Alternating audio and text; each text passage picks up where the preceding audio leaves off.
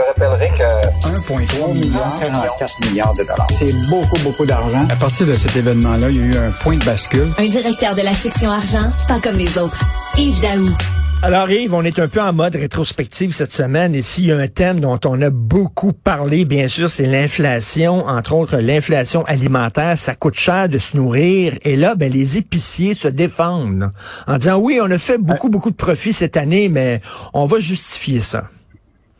Hey, Richard, tu parlais de séries télévisées. Là. Moi, je pense que c'est actuellement, c'est la meilleure série télévisée actuellement qu'il n'y a pas. Là. Est en temps en direct, dans le fond. Comment ils s'en mettent dans leurs poches.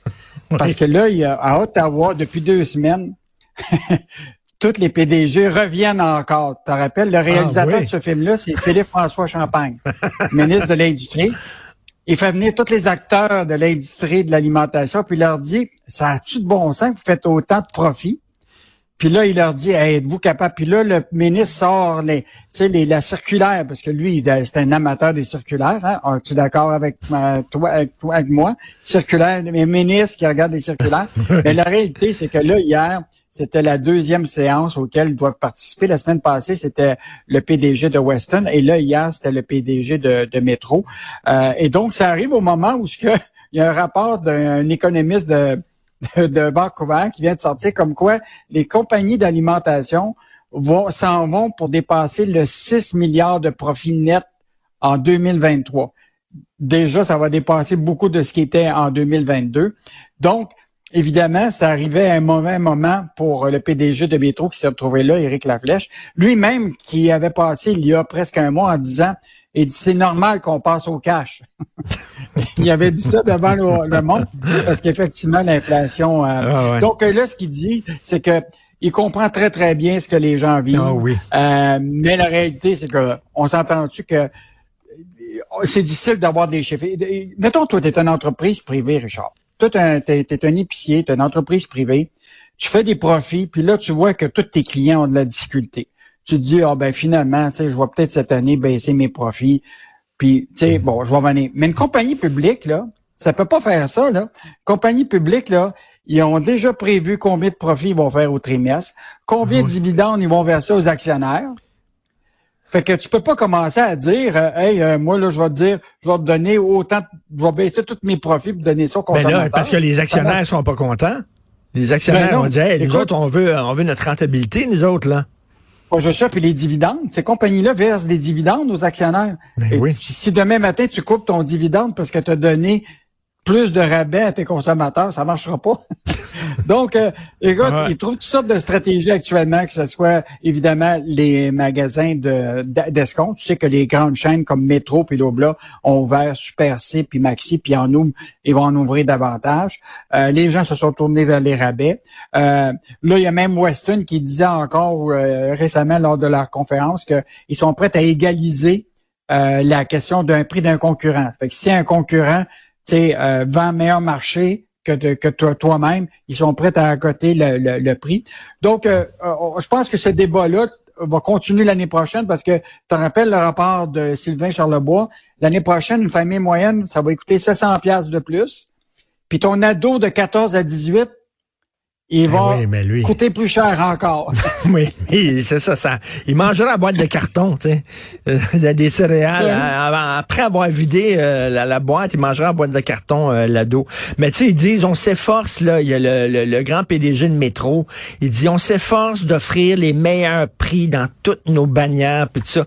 Reste que quand même, c'est des profits de 6 milliards de dollars pour les épiciers canadiens en 2023. Là, on se demande, coudon, ils ont-tu profité de la situation en disant c'est l'inflation, ça le dos large l'inflation. Écoute, j'ai vu euh, ce matin très tôt euh, la, la, chronique de Michel Gérard, ça pogne au bout. Là. Il y avait plein, plein, ah, plein de commentaires dès ce matin. 7 heures du matin déjà, c'est en feu. Là. mais Richard, moi je te le dis là, je pense qu'on doit nommer Michel Gérard médiateur arbitraire, euh, arbitraire pour, euh, arbitral pour cette négociation-là. D'abord, rappelle-toi, Michel a dit, moi, là, je pense qu'on peut régler facilement à 19,4% c'est tout le monde accepte ça parce que c'est pas compliqué. Il a pris les chiffres d'Éric Girard du ministre des Finances. Il a dit, tu vois la croissance que va représenter le PIB nominal. Il dit, moi, je pense qu'ils sont capables de faire cette marge de manœuvre. Maintenant, Michel, il dit ça n'a aucun bon sens que les syndicats demandent des augmentations de plus de 20% sur cinq ans. Parce que là-dedans, écoute, c'est quand même, ils demandent une, une rétroactivité pour l'année 2022 en cause de l'inflation. Et ça, ça touche une partie de l'ancienne convention collective pas celle qui est, en, qui est terminée au 31 mars 2023. Ben c'est comme si les Québécois... Tu reviens en arrière, Québécois... on réécrit notre convention collective. On va réécrire notre ancienne convention collective. Ben non. Voyons.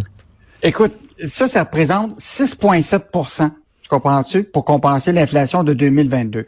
Fait que quand Michel arrive à 19,4% pour ce qui est de l'offre finale qui devrait être faite, ça enlève justement ce 6,7% de rétroactivité. Tu sais, Michel, il dit, par exemple, pour payer cette demande d'augmentation salariale rétroactive, c'est 3,35 milliards de dollars pour l'année 2022. Là.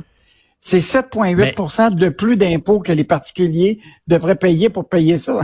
Puis il dit, il dit, bon, je comprends, je comprends qu'il y a une forte inflation en, 2000, en 2022, je le comprends, mais il dit, ça, a été le cas pour tous les, salariés. Là.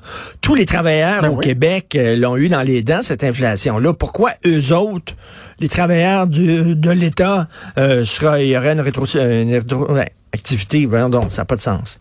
Non, non. Puis l'autre affaire, c'est que Michel, il dit juste pour payer ça, là, c'est comme si d'abord tu augmentais, euh, mettons, les impôts de 7,8% d'impôts des particuliers, euh, si tu étais obligé de payer ça. Ou l'autre affaire, c'est annulerait toutes les, les, les baisses d'impôts qu'avait suggéré la CAQ. Ben oui. Euh, et, et, même, il faudrait presque faire grimper, tu comprends-tu, de 1,4 la, la, taxe de la TVQ, c'est pour payer ce 3,35 milliards. Là.